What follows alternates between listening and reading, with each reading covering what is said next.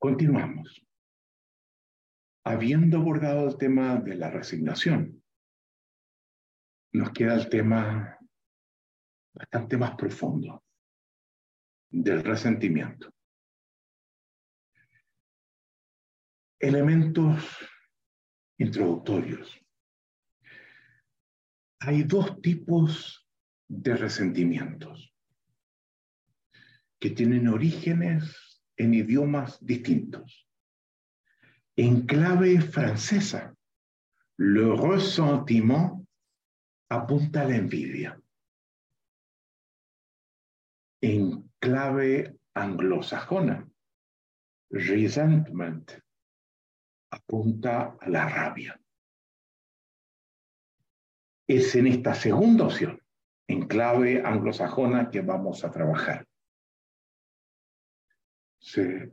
Para situarnos en esa línea. El resentimiento tiene tres conjugaciones posibles, tres rabias profundas que se expresan en mí. Hacia otro, que es la opción que vamos a privilegiar. Algunos tienen un resentimiento con la vida, con, con Dios, con el destino que me correspondió, con el entorno social en el que nací. Y en tercer lugar está el resentimiento con nosotros mismos. A ese resentimiento lo vamos a sacar porque da cuenta de un fenómeno algo distinto que se llama la culpa. La culpa es el resentimiento que uno tiene consigo mismo, que no se perdona, y la rabia que le produce haber hecho lo que hizo. lo vamos a dejar a un lado. Y nos vamos a concentrar en el resentimiento hacia otros o hacia otro el resentimiento es una voz que nos viene del pasado. Lo ubicábamos en el vértice de, de la izquierda. ¿Se acuerdan ustedes en el triángulo? Que contamina el presente, que lo afecta, que compromete el futuro. Entonces, aunque viene del pasado, promete absolutamente presente y futuro. Dijimos que lo vamos a trabajar ligado a la rabia. Y es una rabia proyectada en el tiempo. Viene del pasado, cruza el presente y compromete el futuro. Así como a la resignación le pusimos un nombre. Al resentimiento también lo hemos bautizado. Y lo llamamos la emocionalidad del esclavo y vamos, ustedes van a ver por qué lo llamamos así. De manera importante porque fue trabajado por un esclavo, pero que tiene que ver además con el corazón de la esclavitud. Ese esclavo que se metió en el tema del resentimiento. Fue un esclavo griego de la época de los romanos que ganó su libertad, que se trasladó a Italia. Vivía en el este del Imperio Romano. Era griego. Su nombre es Epicteto. Y su sabiduría llegó muy lejos tan lejos que se nos informa que el emperador Adriano, los emperadores en Roma eran considerados dioses. Visitaba a Epicteto para aprender de él. Yo les recomiendo mucho que se acerquen a Epicteto. Hay un libro que se llama Enquiridión o manual de Epicteto, es un libro delgadito, donde van a darse cuenta ustedes que el tema central de Epicteto son los juicios. Y que buscan básicamente enseñarnos, que es una de las obsesiones de los estoicos, a cómo vivir bien y desarrollar satisfacción, bienestar en la vida. Es uno de los objetivos de los estoicos. Y es curioso porque Picteto, habiendo sido esclavo, justamente en el manual, en, en Quiridión, sostiene que soy el más libre de todos los hombres, porque soy dueño y me hago responsable de mis juicios. Soy yo el que los gobierno. Es interesante conectarnos con el mundo de los estoicos. Y creemos que que es un mundo que tiene un impacto inmenso en la modernidad. En el libro que acaba de salir hay una sección en el capítulo sobre la modernidad, sobre las corrientes helenísticas, estoicos, epicúreos y escépticos. Y los estoicos surgen en un momento especial de la historia de Grecia, cuando se produce la decadencia de la ciudad, la polis, y emerge el imperio de Alejandro Magno. Hubo un día en el que Alejandro Magno le exigió a todos sus oficiales que se casaran con mujeres de los pueblos en los que estaban, en los distintos países que había conquistado. Y esto no deja de ser importante porque cuando uno estudia la filosofía griega, previa, leas Aristóteles, Platón, para atrás, Sócrates,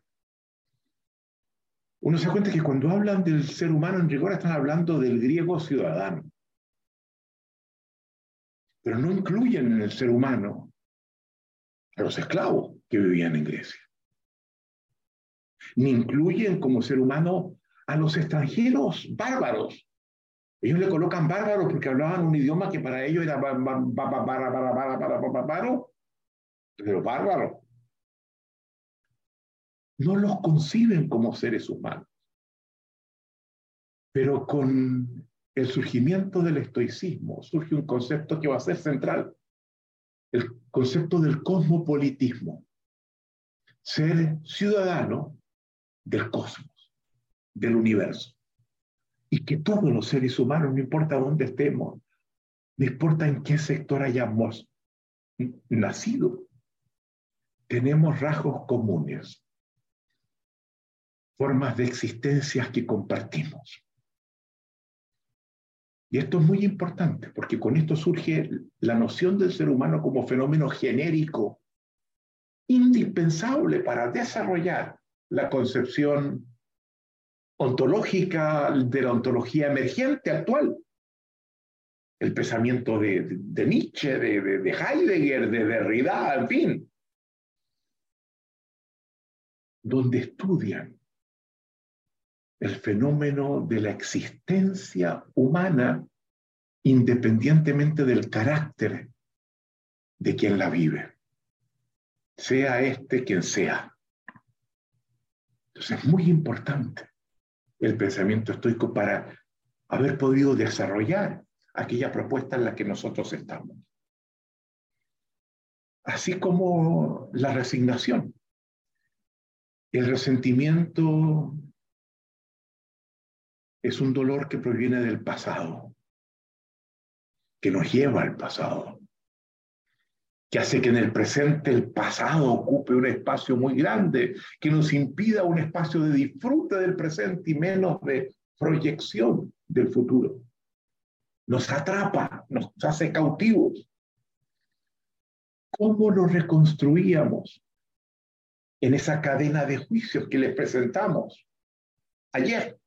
Entiendo. ¿Cuál era la reconstrucción lingüística que, hacía, lingüística que hacíamos de esta emocionalidad? El resentimiento. Veamos. Sirve de cabeza de playa. A partir de esto, lo vamos a abrir, vamos a seguir los, los hilos, vamos a abrir camino y vamos a llegar a una explicación que gracias a ella nos conduce a la acción, a intervenir en él. Esa es la metodología que estamos siguiendo, la emocionalidad las cadenas de juicio, la conexión con el, con el lenguaje. Esa reconstrucción como cabeza de playa para dominar el fenómeno del estado de ánimo que nos preocupa, sacar distintas dimensiones de él y una vez que las tenemos, pasar al dominio de la acción. ¿Cuál era la reconstrucción que hacíamos entonces? Lo que hiciste me ha hecho daño. Esto no es justo y eres responsable por ello. Sin embargo, es inútil reclamarte. De alguna manera, en algún momento, pagarás por esto.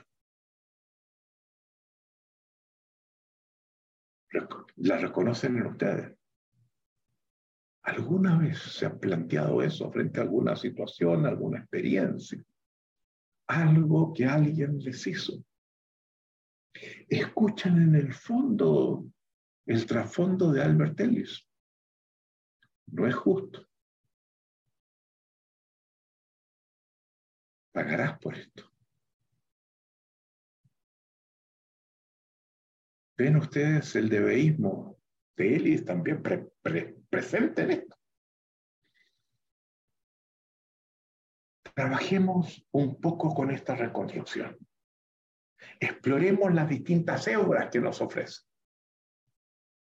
En primer lugar, reconozcamos en ella una raíz jurídica. El resentimiento invoca la justicia. Esto no es justo una gran injusticia que conmigo se hizo o hiciste. Alguien me hizo algo que me perjudicó, algo que yo tenía el derecho de veísmo.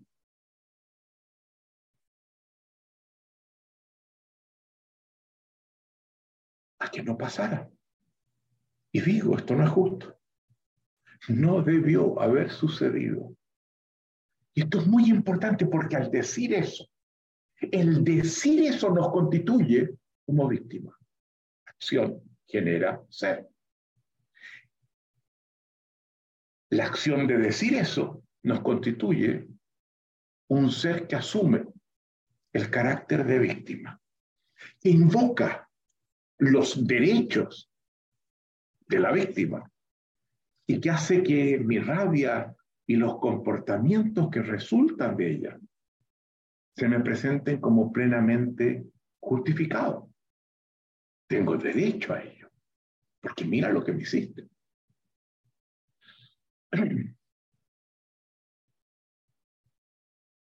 Y es muy importante cuando descubrimos que tenemos esto y que nos hemos constituido en víctimas dando cuenta que por constituirnos en víctima, estamos comprometiendo el constituirnos en protagonista de nuestra propia vida. Y eso es lo que descubre Epicteto. Que no importa su condición jurídica o social de ser un hombre libre o esclavo, si él es quien gobierna sus juicios y a partir de sus juicios se comporta, él deviene protagonista de su existencia. Hay otro elemento de la reconstrucción. El reclamo no fue posible o no fue exitoso. Estaba cerrado, no había espacio para hacerlo, estaba bloqueado o no hubo una mínima reparación luego que lo hice. De reclamar las consecuencias podrían ser todavía peores. Ese es el juicio que hago. Y por tanto, tengo miedo a las represalias. Y muchas veces el resentimiento no solamente está constituido por la rabia, sino por ese miedo a las represalias que inhibe el reclamo. Y mi rabia dado el miedo, va a conversación privada. ¿Se acuerdan? A comienzos del programa, conversaciones públicas y privadas. En la conferencia final vamos a volver a ese tema. Y ahí se desarrolla queda abierta, no se cierra, se la calla. Esto lo vamos a trabajar cuando en la tercera conferencia trabajemos lo que llamamos las rutinas defensivas del callar. A ver cómo se disuelven. Para completar el tema que estamos abordando, tenemos que esperar. Hay muchas cosas que podemos hacer ahora, pero hay algunos elementos que los vamos a entregar en la tercera conferencia. Y en, eso de conversación privada, se mueve como una tarántula por los rincones, cargando su veneno, primero hacia mí, y luego también hacia el otro o hacia distintos otros. Genera la clandestinidad. Y Nietzsche nos dice, Nietzsche es que nos dice, el resentimiento es como una tarántula que se desplaza por la oscuridad. Volvamos a nuestra reconstrucción. Hemos tomado el elemento jurídico, el reclamo bloqueado, pero hay algo más. Busco que el causante de mi dolor pague. Y eso implica que el resentimiento tiene una dimensión económica, financiera. La noción de deuda. Esa persona está en deuda conmigo, pero tarde o temprano pagará. Tengo, por tanto, una cuenta por cobrar. Paso factura. Y si puedo ayudar a que ese momento llegue sin que yo sea descubierto, lo voy a hacer. Esto es interesante. Porque a partir de lo que acabo de decir, me doy cuenta que esto que acabo de decir constituye al resentido en un potencial saboteador. No solo en víctima, también en saboteador. Y surge a partir de ese hecho el componente de la venganza. El resentimiento tiene, tiende a justificar la violencia. Y quiero decir algo que es muy importante y que personalmente me toca muy a fondo. El resentimiento es el fundamento principal del terrorismo. Si queremos hacernos cargo del terrorismo, es bueno identificar el resentimiento que lo produce y hacernos cargo de él. Yo estoy en contra del terrorismo, pero creo que es importante comprender lo que le pasa al terrorista, de dónde viene. Es importante entenderlo, no descalificarlo, explorar sus causas, ir al pasado. Y yo les quiero decir, esto me toca fuertemente.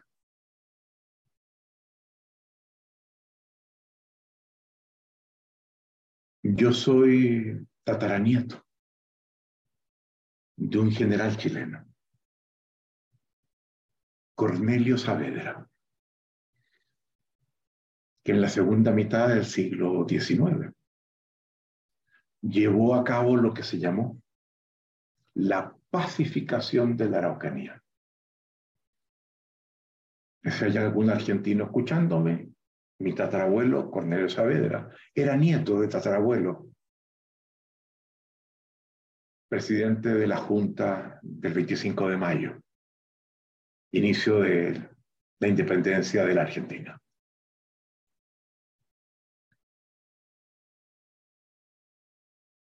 Y Cornelio Saavedra se le encomendó que él terminara con la insurrección del pueblo araucano, del pueblo mapuche. Y que organizara en el ejército una expedición que de una vez por todas terminara con la violencia que había.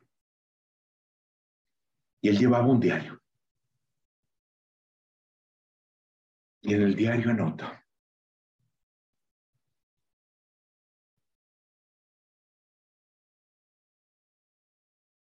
Esto no es guerra. Lo que estamos haciendo es masacre. Estamos matando no solamente guerreros, también mujeres y niños. Y así logran doblegar la voluntad del pueblo mapuche. Y se celebra el acuerdo de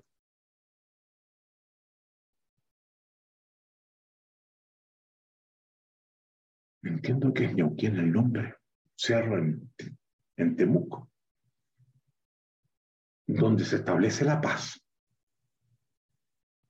y se inicia la usurpación de las tierras mapuches por los colonizadores.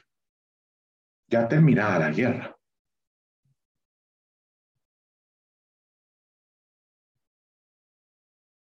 Hoy día hemos visto rebrotes tanto en Chile como en Argentina. Más fuerte en Chile que en Argentina, de la causa mapuche. Hay gente que pide la restauración de las tierras un trato de dignidad, los derechos. Estamos lejos de haber resuelto ese problema. Nosotros estamos en deuda con la reparación. Pero el general, cuando hizo la, la conquista de la Araucanía, la pacificación, entre comillas, era coronel. Poco después se viene general, y como general le corresponde la ocupación de Lima en la Guerra del Pacífico. Yo me acuerdo que el año 80, trabajando para Naciones Unidas, haciendo un estudio, el primer estudio que se hace sobre empleo público en América Latina, que lo llevo a cabo yo, Perú fue uno de los países que tomé como fueron seis países con información primaria básica donde yo fui. Eh, hice entrevistas, hablé con distinta gente y luego con información secundaria hice el resto de los países de América Latina. Y estaba trabajando en, hablando con el presidente del Instituto Nacional de Planificación, un edificio inmenso en Lima, en el último piso estaba la oficina de él y comienzo a escuchar un ruido que viene.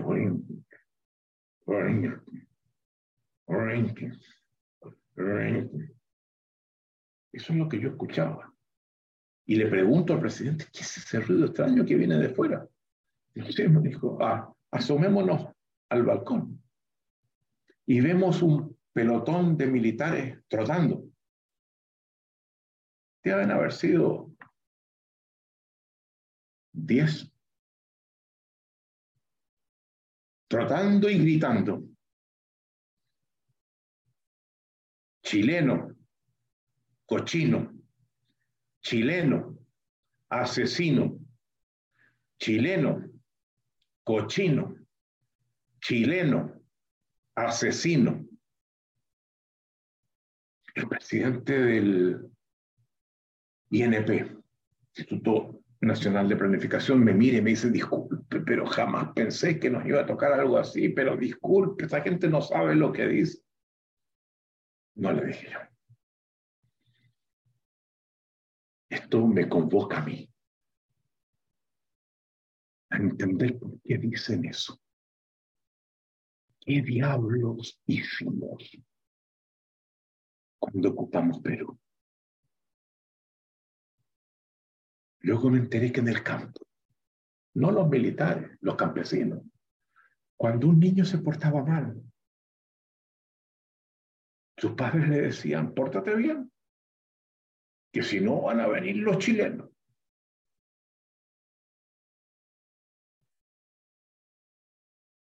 Yo estoy en contra del terrorismo. Pero estos hechos son fundamentales para que yo entienda cómo se constituye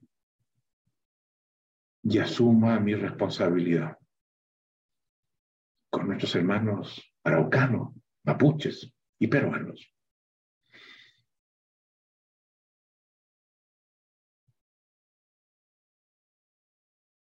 El resentimiento también se da en los equipos y genera un efecto corrosivo en las relaciones de trabajo.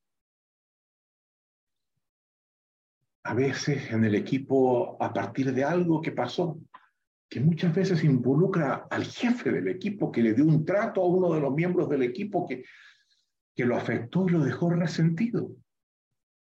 Yo comienzo a comportarme como que trabajo en la dirección que el jefe indica que el equipo tiene que asumir. Pero en rigor, estoy, como se dice, atornillando al revés. No me sumo. Remo para el otro lado. Hago peso. Me convierto en lastre. Y comprometo el rendimiento del equipo. Hago como que voy para allá. Pero freno. Que pague. Él tiene que responder por lo que el equipo haga es muy importante saber detectarlo como consultores en las organizaciones. Y me ha tocado tantas veces. Me piden que trabaje con un equipo, normalmente un equipo directivo. Y lo que yo hago antes de comenzar es entrevistarme con todos los miembros. Y les prometo total confidencialidad. Y les pido que me hablen del resto de los miembros del equipo. ¿Qué piensan, qué sienten con respecto a ellos? Les prometo que no voy a decir nada. Pero para resolver los problemas que el equipo tengo, tengo que disolver esos resentimientos. Lo hago así. Hace poco trabajamos con FEMSA en México. Hace tiempo trabajamos con CEMEX, también en México.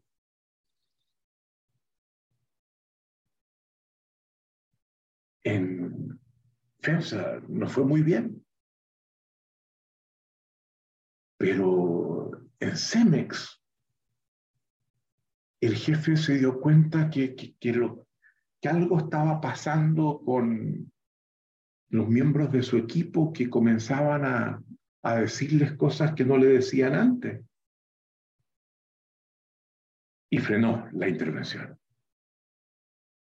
En México cuesta mucho que el subalterno pueda decirle transparentemente en voz alta algunas cosas a los jefes. Eso viene de la colonia. También intervención nuestra. Entonces es muy importante entender que a veces en los equipos lo que frena el desempeño es el resentimiento callado por eso cuando trabajemos las rutinas defensivas del callar, vamos a mostrarles cómo disolver todo esto. Pero podemos avanzar mucho todavía. ¿De dónde proviene el derecho que yo invoco? ¿De dónde? Nosotros sostenemos, y no estamos copiando a nadie, que de dos lugares fundamentalmente. El incumplimiento de una promesa y una expectativa que consideraba legítima. Eso es importantísimo. La promesa, cuando alguien me hace una promesa, yo adquiero el derecho a que se me cumpla.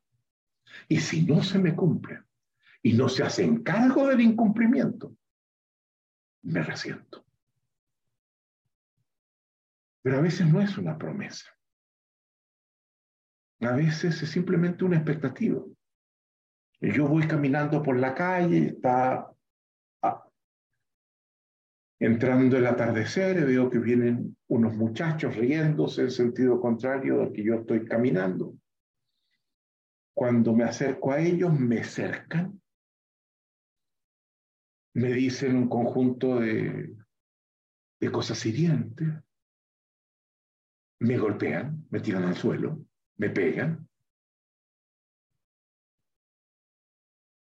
se van riéndose como venían y yo quedo profundamente resentido. Y no puedo decir, pero es que no cumplieron la promesa. ¿Qué promesa? Si ni los conocían. Pero yo invoco el derecho que por la calle, como espacio público, yo puedo caminar sin que eso me pase. Tengo la expectativa legítima de que eso no, no, no puede pasar, ¿verdad? Entonces quedo resentido. Esos dos elementos están presentes y vamos a ver cómo ellos surgen. Lo que el resentimiento oculta. Y esto es muy importante. Así como el realismo quedaba ocultado en la resignación. Es decir, el realismo oculta el fondo de la resignación. Aquí hay algo que queda oculto que también es fundamental detectar. La rabia con la que yo quedo. El poder que sobre mí, a partir de esa rabia, le concedo al aparente agresor. Pues este sigue con su vida. Los que me pegaron al día siguiente se olvidaron. Pero yo quedé atrapado y pago con mi sufrimiento, con alegrías que no puedo tener, con mi paz, lo que entonces pasó. Dense cuenta. Ese evento me ha dejado esclavizado frente al aparente agresor. Y lo estoy llamando aparente. Porque a veces yo constituyo un agresor que cuando lo examino no fue tal. Pero eso es lo que me pasa. Mi rabia hacia él, mi odio hacia él, sin embargo, esconde mi esclavitud. conecta con Epicteto, ¿verdad? Me impide reconocer que lo he convertido, en rigor, en el amo y rector de mi vida, que le dado un espacio en mi existencia, que me impide disfrutar, que me impide soñar, que me impide gozar como pudiera.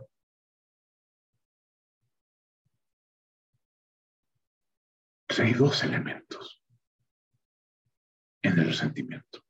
El hecho que supuestamente lo causó, que alguien me hizo, que me lo produjo, aparentemente. Y el efecto y ese hecho tiene dado, como yo lo tomo, dado el poder que le confiere el resentimiento a esa persona, que creo que me me afectó. Dos fenómenos distintos, los estamos separando. Si está oculto, ¿cómo logramos descubrirlo? Uno, el cuerpo. El resentimiento tiene cuerpo de resentimiento. Hay gente que rígida, les cuesta sonreír, andan con una cara de, de rabia, tiene una mirada particular, una rigidez corporal particular, una gravedad también particular. Es interesante. No siempre es así. A veces veo una persona que corresponde al perfil que estoy explicándoles ahora y luego veo al hermano, al papá, al abuelo y, tienen la misma fisonomía. Pero muchas veces es expresión de algo. Y el coach tiene que estar abierto como conjetura. No la puede dar por cierta, tiene que verificarla. Que a lo mejor esa dificultad de liviandad apunta a un resentimiento señales emocionales del resentimiento. Acompañado por, una amargura emocional. Las cosas no, me hacen reír, no. Olvídate. Son un chiste, más cállate. En mi comportamiento exhibo una cierta incongruencia emocional, una cierta volatilidad emocional una cierta ausencia de inocencia Me convierto en una persona de... Es una bomba de mecha corta. Le hago un, alcance, una broma y estallo. Propensa a explotar en cualquier momento. Con gran volatilidad emocional que miraba desde fuera digo, pero es completamente incoherente. Si le dije algo, nada, es una cosa chiquita, pero qué cosa, una gotita, dejé caer, qué, qué tanta cosa. Claro, una gotita en un vaso que estaba lleno. Eso no lo sé. Por tanto, si la reacción es esa, todo comportamiento es coherente, a menos que tengamos una patología, una esquizofrenia, una psicosis de no ser así. Todo comportamiento, la ley del coach ontológico, es coherente. Y si uno lo logra entender, hay que buscar las causas que impiden que tenga la reacción que yo hubiese esperado. ¿Dónde está el obstáculo? De nuevo, ¿dónde está el obstáculo?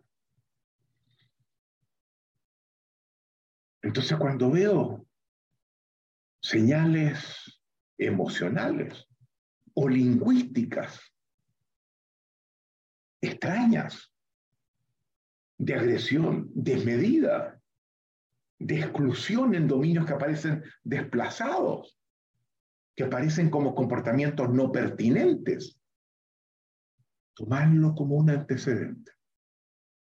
que hay que no veo?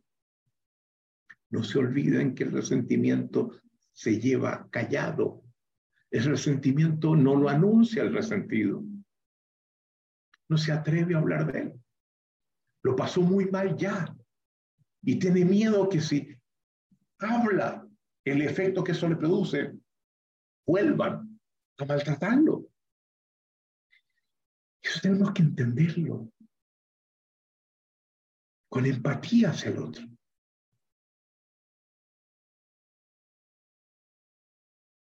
Hemos dado muchas pistas para que ustedes se conecten con resentimientos que arrastran. Todos tenemos, como con la resignación, bolsones también de resentimiento, de cosas que nos pasaron, de cosas que nos hicieron, que consideramos que no debieron haberlas hecho, que nos hicieron sufrir y que sin nosotros darnos cuenta nos han convertido en esclavos de esa experiencia y de esa persona que hizo esa cosa. O sea, hay que saber hacerse cargo y disolver los resentimientos. Es una acción fundamental de un coach ontológico. Ese resentimiento compromete la existencia de ese coaching, de esa persona, su presente y su pasado, e impide a que aquello que pasó aunque sea doloroso, yo lo acepte. Si vamos a trabajar con un resentimiento, pero antes vayan a la página, la última en la que trabajaron, arriba la resignación, abajo el resentimiento. Y les pido que escriban una, dos, tres, no más, experiencias que los han dejado resentidos en el dominio personal, o en el dominio público del trabajo o de la convivencia social. Escriban cosas que les pasó en la escuela, quizás en la familia, quizás con un hermano, un amigo, una novia, un novio. No sé yo. Cada uno tiene su historia. Y ustedes saben, porque ya se han conectado con lo que estoy hablando. Escriban, esto es confidencial. No tienen que compartirlo. Solo sirve para que hagan el trabajo, coloquen el corazón ustedes en la balanza y en lo que resta del programa. Ustedes se encarguen de disolverlo y tengan una vida mejor. De mayor capacidad de transformación y felicidad. Escriban.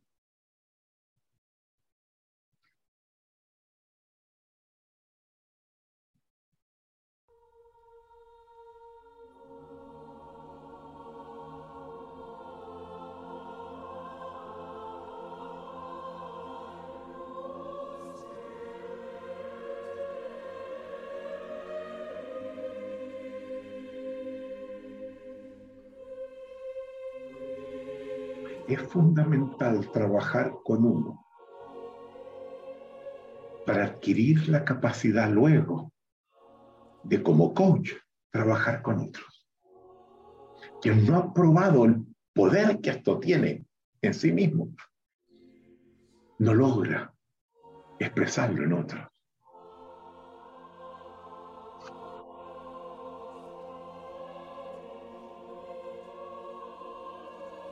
Muy bien, ¿cómo transitamos de este resentimiento? La aceptación y la paz. La raíz. ¿Dónde está la raíz? Nuestra respuesta. Observador o sistema. Siempre hay un observador involucrado. Si no se expresan observadores, no hay, no hay resentimiento. Pero a veces la fuente de ese resentimiento individual viene del sistema. ¿Qué sistemas producen resentimiento? Sistemas en los que no hay claridad con respecto a las expectativas de sus miembros. No está planteado lo que pueden y no pueden alcanzar y cómo pueden alcanzarlo y en cuánto tiempo pueden lograrlo.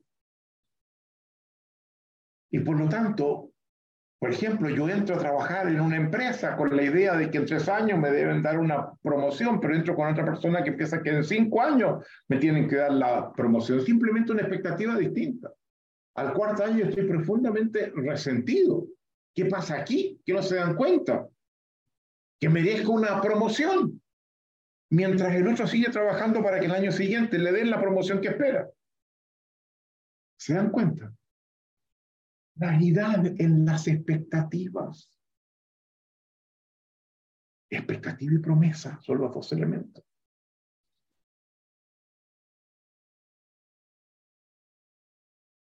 En las sociedades que enfatizan los derechos y no los deberes, suele darse resentimiento.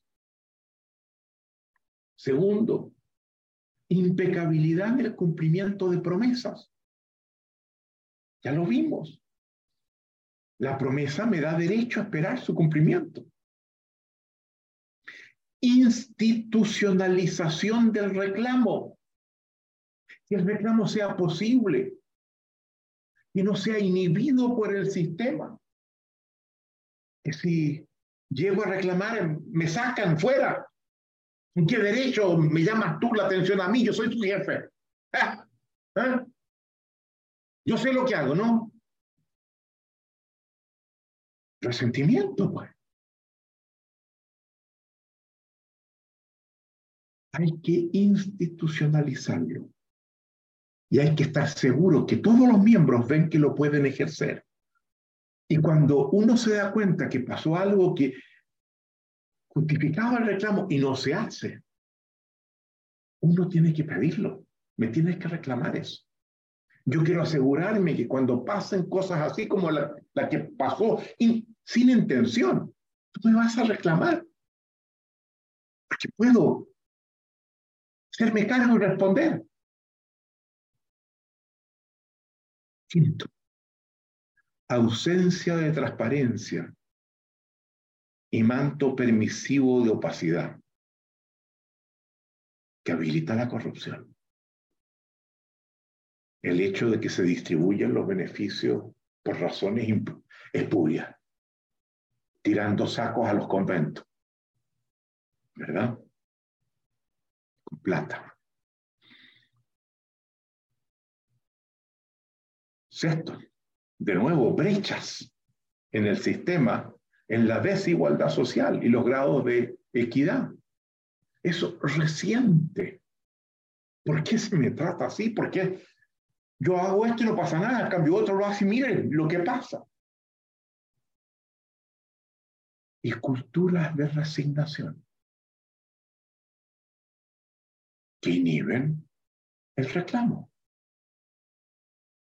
Y hay una diferencia fundamental en las culturas de, de raigambre católica y las de raigambre protestante. En Estados Unidos, por ejemplo. El inmigrante es una persona que toma acciones, que, que se acostumbra a abrirse paso acciones que no siempre son habituales. Y cuando trae a su padre, porque ya se instaló acá, se ve el contraste entre esas dos culturas. La que el inmigrante por inmigrar comienza a aprender en un mundo que sigue una lógica de una ética más calvinista, más luterana. Y la ética católica, que dice descanse, es en la próxima vida lo que las cosas importan. Esta se pasa de sufrimiento en sufrimiento. Si es el observador,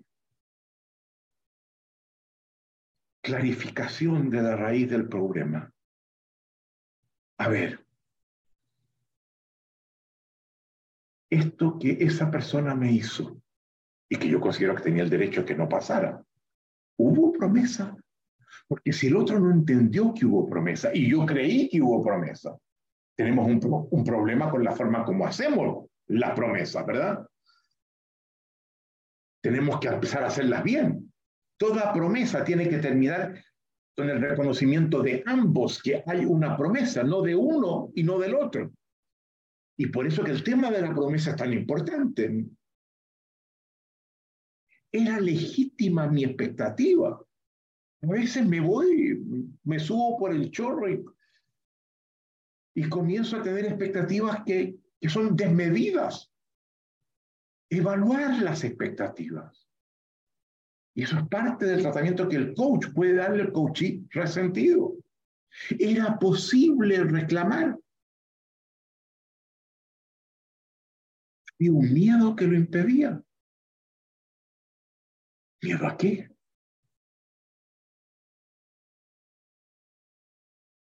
Exploración en la activación de mis mecanismos defensivos frente a situaciones en las que juzgo que se incrementa mi vulnerabilidad, que si hago esto, si hago lo que considero que tendería a hacer, me va a pasar esto y esto y esto.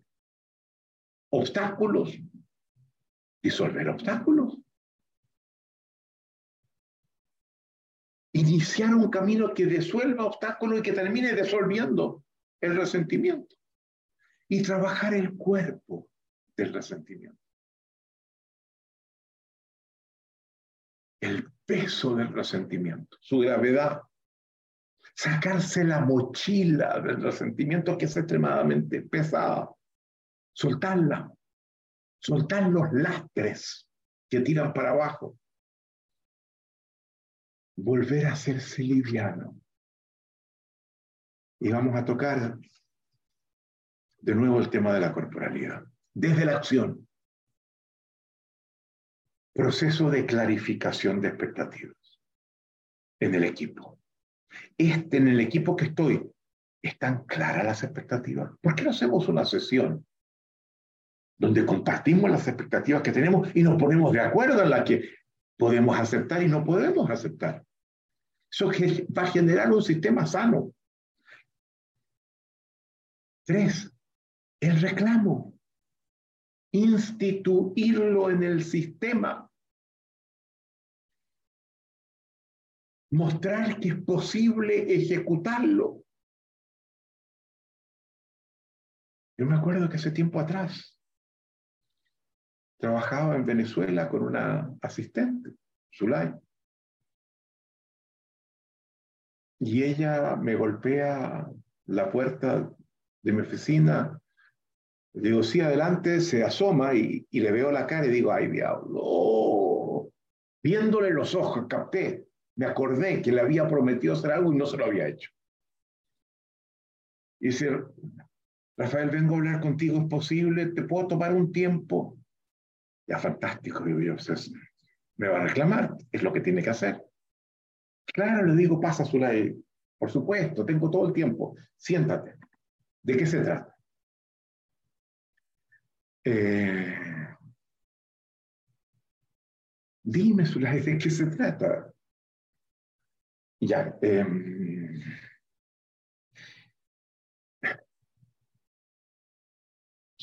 cuéntame, Zulay, ¿cuál es la situación?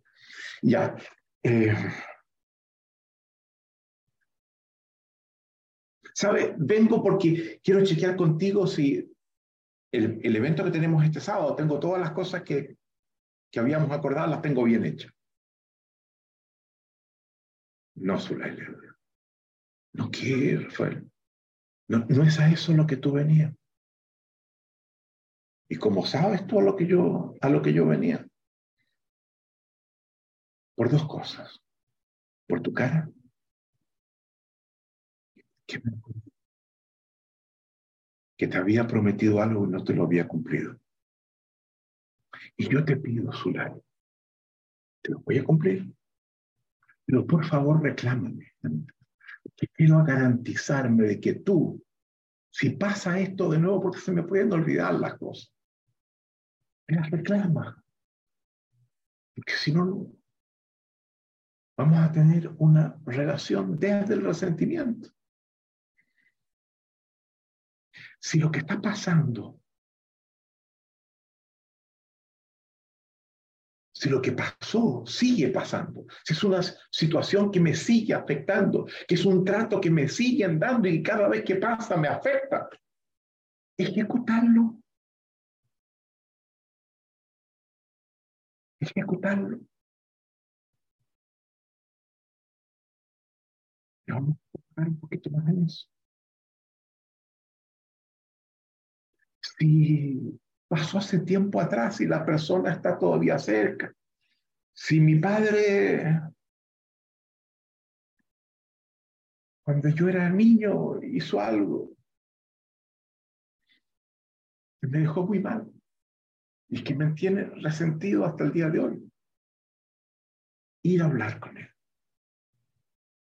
y decirle, mira, quiero hablar algo que, hace mucho tiempo lo tengo cruzado contarle sin culparlo. Todavía no sé si merece ser culpado de nada. ¿Te acuerdas conmigo?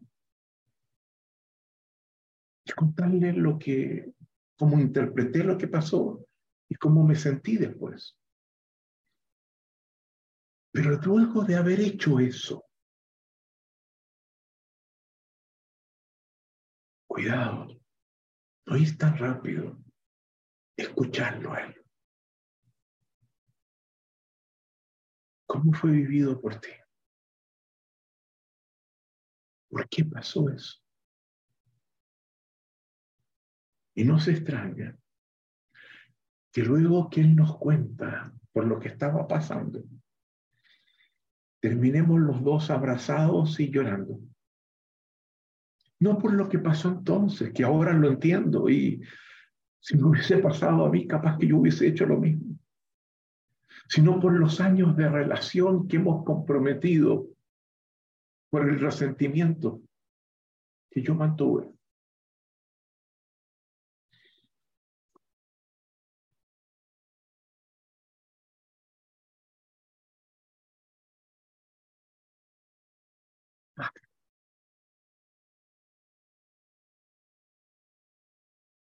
Hay quienes, frente a todo lo que yo he dicho, quiero ponerme yo mismo trabas. Rafael es tan fácil hablar desde allá y decir todas estas cosas que dice. Y... Pero tú no sabes lo que yo pasé. No sabes cómo fue mi experiencia. Yo he procurado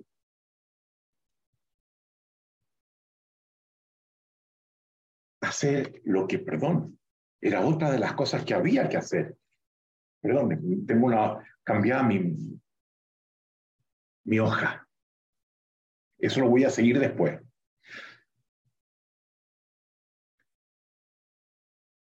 Si la cosa fue algo del pasado, y, si, y me sigue afectando, el afectado soy yo, y yo lo estoy permitiendo. Ese segundo hecho comprometido. Recurrir a la declaración del perdón pero no un perdón que voy y le entrego al otro. ¿Quién soy yo para ir y, perdonar al otro? ¿Quién sé yo dónde? ¿Cómo vivía el otro? Es un perdón que yo doy. Dar vuelta a la página.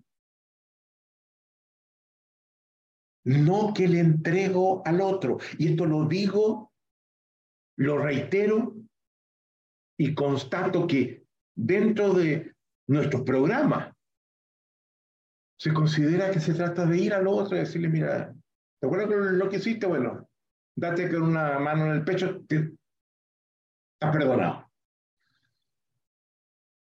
Es una acción de sanación propia. Donde yo tengo que ver si yo estoy en condiciones, dados los, los efectos que, que esto tiene en mí, de liberarme de mi esclavitud y perdonar. Y perdonar no es justificar la agresión, no es blanquearla, no es negarla, es aceptar que ello pasó y a pesar de que pasó, bajar la cortina y aprender a vivir con ella. Lo que los estoicos llamaban, y lo retoma Nietzsche muchas veces, amor fati, se los mencionaba antes. Amor al destino. Sí, pasan cosas. Somos torpes. Cometemos errores. ¿Quién no los comete? Algunos lo cometieron conmigo y yo lo he cometido con otros. Trabajar el cuerpo del resentimiento. Introducir liviandad. Desde ese cuerpo pesado, con esa cara, eso aquí, va a ser muy difícil. Bailar, jugar, darme espacios para soltarme. Y ahora quiero hablar de lo que iba a hablar y me di cuenta que faltaban algunas cosas. Cuando alguien me dice, Rafael, por Dios, que fácil decir todas las cosas que has dicho. Yo he intentado perdonar. Es más, he dicho, lo perdono. Pero no me funciona. Vuelve. El resentimiento vuelve esa marea y me atrapa de nuevo. Y frente a esa objeción que me parece atendible y qué bueno escucharla, hay un filósofo del siglo, haber sido siglo XVI, 1500, Juan Luis Vives, uno de los humanistas europeos, español, que tiene que arrancar de la Inquisición y que se va a brujas y muere en Bélgica. Escribe un libro fantástico sobre cómo vivir.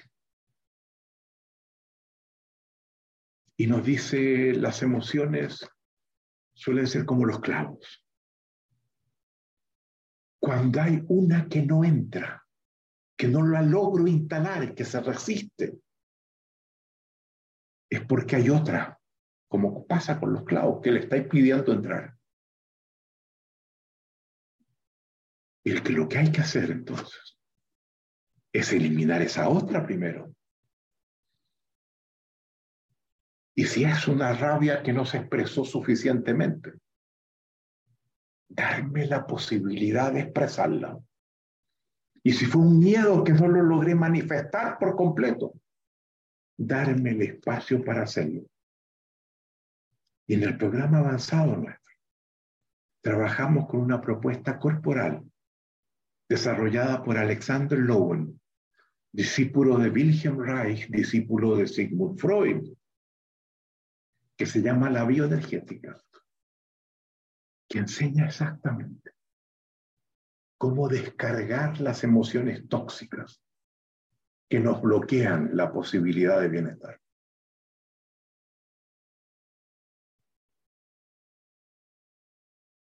No hay razón para quedarse ahí y para comprometer la vida es una sola. Un coach tiene que saber manejar esto. Muy bien. Hemos terminado estos dos estados de ánimo altamente tóxicos. Y yo sé cómo ustedes tienen que, no todos quizás, pero muchos de ustedes tienen que sentirse ahora. Porque hemos abierto, abierto, abierto las corazas con las que nos defendemos, ¿verdad? En los dos temas y particularmente con el resentimiento. Entonces yo quiero dar 15 minutos para tener la posibilidad de breves interacciones donde ustedes me digan cómo están. Breve. Cómo se encuentran. Un comentario. Un compartir algo. Porque este es un tema central. Yo digo, estamos con este tema en la cima del programa. Nosotros somos médicos del alma humana, no del cuerpo, de una forma de ser que no es totalmente sana.